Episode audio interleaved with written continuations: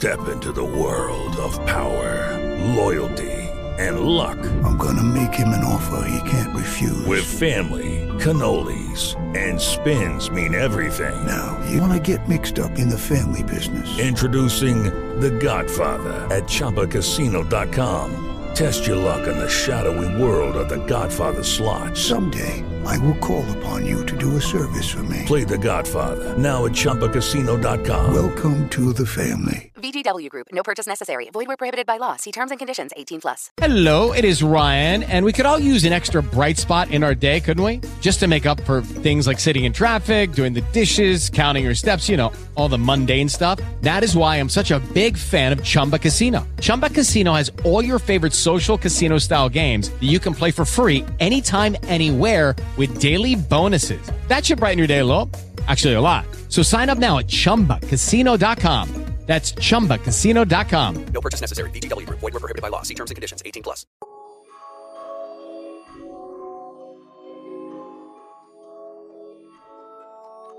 Bonjour et bienvenue dans Les Saints, toute une histoire, le podcast qui, comme son nom l'indique, raconte l'histoire des saints de la préhistoire à nos jours.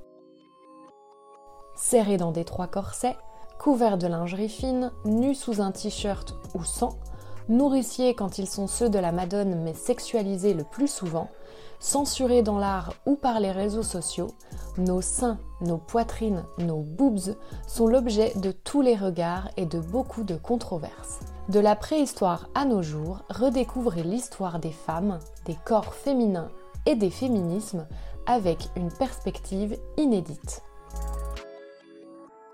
Dans ce troisième épisode, nous allons parler de la place des femmes et de leur poitrine au Moyen Âge. C'est parti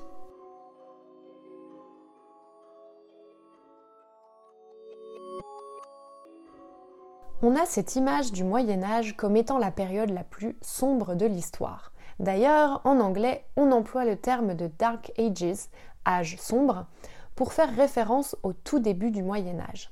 Cependant, cette époque souffre de nombreuses idées reçues. Par exemple, on lui attribue la chasse aux sorcières alors qu'en réalité, c'est durant la Renaissance que l'on envoyait les femmes au bûcher.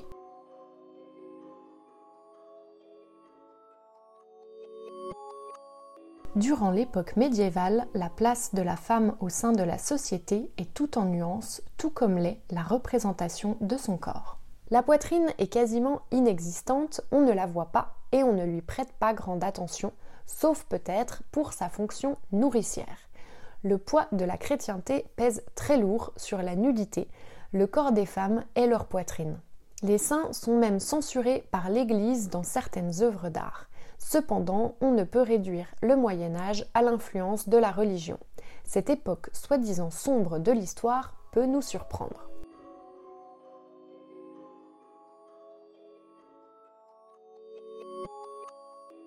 La femme avait trois statuts spécifiques au Moyen Âge, tous liés à sa position par rapport à un homme, celui de la Vierge, celui de l'épouse et celui de la veuve. À l'instar des femmes des sociétés antiques, elles étaient considérées comme étant inférieures aux hommes et avaient donc moins de droits. La société médiévale invoquait la volonté de Dieu et de Jésus pour justifier la soumission de la femme à l'homme. Par exemple, Jésus aurait décidé de s'entourer de douze apôtres et ceux-ci étaient tous des hommes, il n'a pas choisi de femmes. Mais si les textes vont dans ce sens, c'est un peu plus complexe qu'il n'y paraît. En effet, si les femmes n'avaient que peu de droits, certaines ont pu exercer un certain pouvoir car elles pouvaient accéder au fief. Le fief est une terre, un domaine accordé par un seigneur à son vassal en échange de ses services. Mais cela n'était possible que s'il n'y avait pas d'héritier mâle, par exemple. Si la religion semblait importante, voire être la pensée principale, c'est surtout parce que l'on en a énormément de traces, contrairement aux sources païennes qui sont plus rares. C'est aussi le cas dans l'art qui avait souvent un lien avec la religion et le sacré. Cela étant dit, cela ne veut pas dire que les sociétés appliquaient tous les préceptes religieux au pied de la lettre et que cela régissait l'entièreté des relations entre hommes et femmes. Il y a les écrits d'une part, et la pratique d'autre part, et il est donc important de nuancer. Par ailleurs, les femmes n'avaient pas les mêmes droits selon leur statut social, c'est-à-dire si elles étaient issues de l'aristocratie, de la bourgeoisie ou du bas peuple. Il faut aussi prendre en compte des différences géographiques. En effet, certaines femmes du nord de l'Europe étaient plus libres que certaines femmes du sud qui étaient encore très imprégnées de l'héritage de la Rome antique, très dure à l'encontre des femmes. Il faut aussi garder en tête que l'on en sait surtout beaucoup sur les femmes d'un rang social supérieur, alors que l'on a très peu d'informations sur les femmes des milieux populaires. Il est ainsi difficile de se représenter le quotidien des femmes du peuple. Mais on a tout de même des traces de femmes sages-femmes, médecins, théologiennes, quelques-unes ont même été artistes, troubadours ou femmes de lettres comme Christine de Pisan. Le Moyen Âge n'est donc pas forcément la période qui entrave le plus la liberté des femmes comme on a tendance à le croire. Elles y étaient même plus libres que durant l'Antiquité romaine ou la Renaissance, cette dernière étant probablement la pire période pour la jante féminine.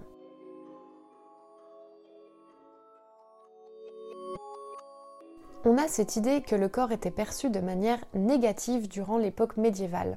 En réalité, c'est un peu plus complexe que ça. S'il devait y avoir un idéal féminin au Moyen Âge, il était très certainement caractérisé par la minceur, avec un buste menu, mais un ventre rond, peut-être pour renvoyer à l'idée de la grossesse et de la maternité. Dans les textes de cette époque, on évoque les seins parfaits comme étant petits, blancs et fermes. Cependant, il n'y avait pas vraiment d'injonction à l'esthétique de la poitrine, elle était principalement réduite à sa fonction nourricière ou à son potentiel érogène afin d'atteindre l'orgasme qui permettra de procréer. Contrairement à ce que l'on pourrait croire, si la religion était assez stricte, la sexualité n'était pas forcément tabou pour autant. On voit par exemple paraître le miroir du foutre, aussi appelé le Kama Sutra catalan, un manuscrit anonyme de la fin du XIVe siècle. C'est le seul traité connu à ce jour qui nous donne un aperçu de 24 positions sexuelles pratiquées avant la Renaissance. Sa singularité réside dans le fait que la sexualité y est abordée sous l'angle du plaisir et de la santé.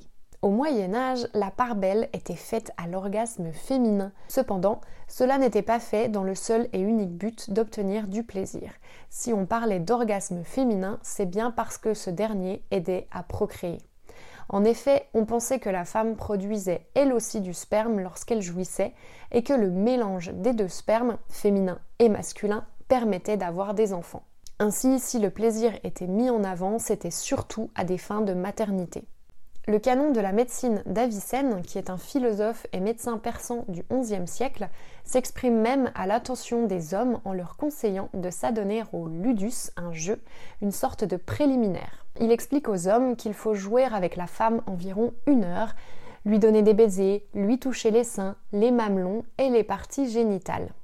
Ainsi, les seins ne sont pas énormément érotisés au Moyen Âge, mais il semblerait qu'on leur admette un potentiel érogène le plaisir passe aussi par les caresses de la poitrine et des mamelons. Cependant, gardons en tête que l'intérêt est de procréer, et cela ramène donc la femme à sa fonction génitrice, même si on peut se demander si cela n'était pas tout simplement une excuse qui permettait de braver les interdits dictés par la religion.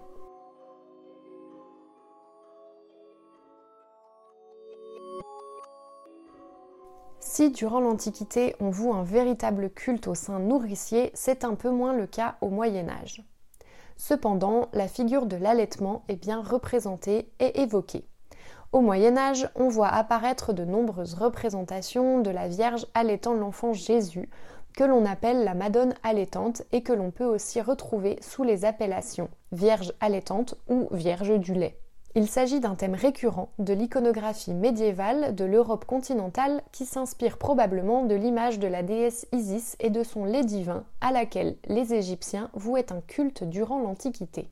La Vierge est souvent figurée avec un sein découvert, tenant son enfant dans les bras, sa tête est généralement penchée vers le nourrisson avec tendresse.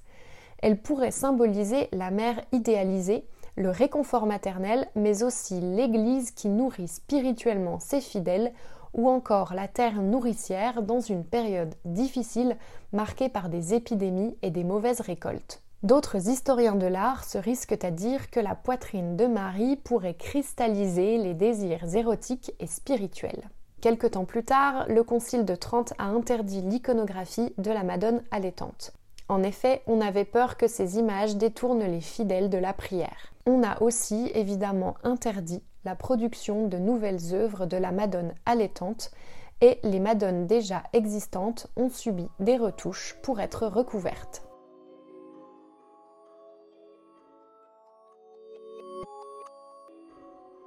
Quoi qu'il en soit, si le sein était avant tout perçu à travers sa fonction nourricière au Moyen Âge, on commençait à voir la poitrine sous un autre angle, plus érotique cette fois, tantôt décriée, tantôt adulée. La poitrine, tout comme la sexualité, subit donc cette ambivalence durant une bonne partie de la période médiévale. Le christianisme était puritain, mais était-il tant écouté et pratiqué? Ce qui est sûr, c'est que le Moyen Âge n'est pas aussi sombre qu'on le dépeint, et que le statut de la femme et de son corps était bien plus complexe qu'il n'y paraît.